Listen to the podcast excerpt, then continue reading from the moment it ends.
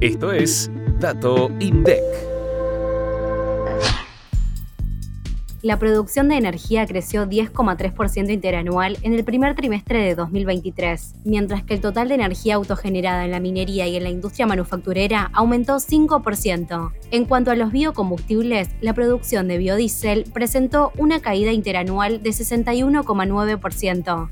En el primer trimestre de 2023, la generación neta de energía eléctrica del Sistema Interconectado Nacional aumentó un 8,1% en comparación con el mismo periodo del año anterior. Por otro lado, la distribución de gas, excluyendo el suministro a las centrales eléctricas, experimentó una disminución del 0,3% en la variación interanual. Por su parte, el total de energía autogenerada en la minería y en la industria manufacturera subió 5% en comparación con los primeros tres meses de 2022, como consecuencia de un alza de 6% de la energía destinada para autoconsumo y de 1,2% de la despachada al mercado eléctrico mayorista.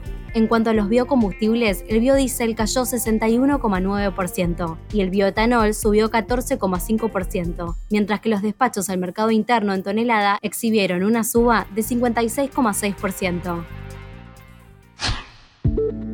Para más información, escucha este viernes mucho más que un número. Activa la campanita para no perderte los próximos episodios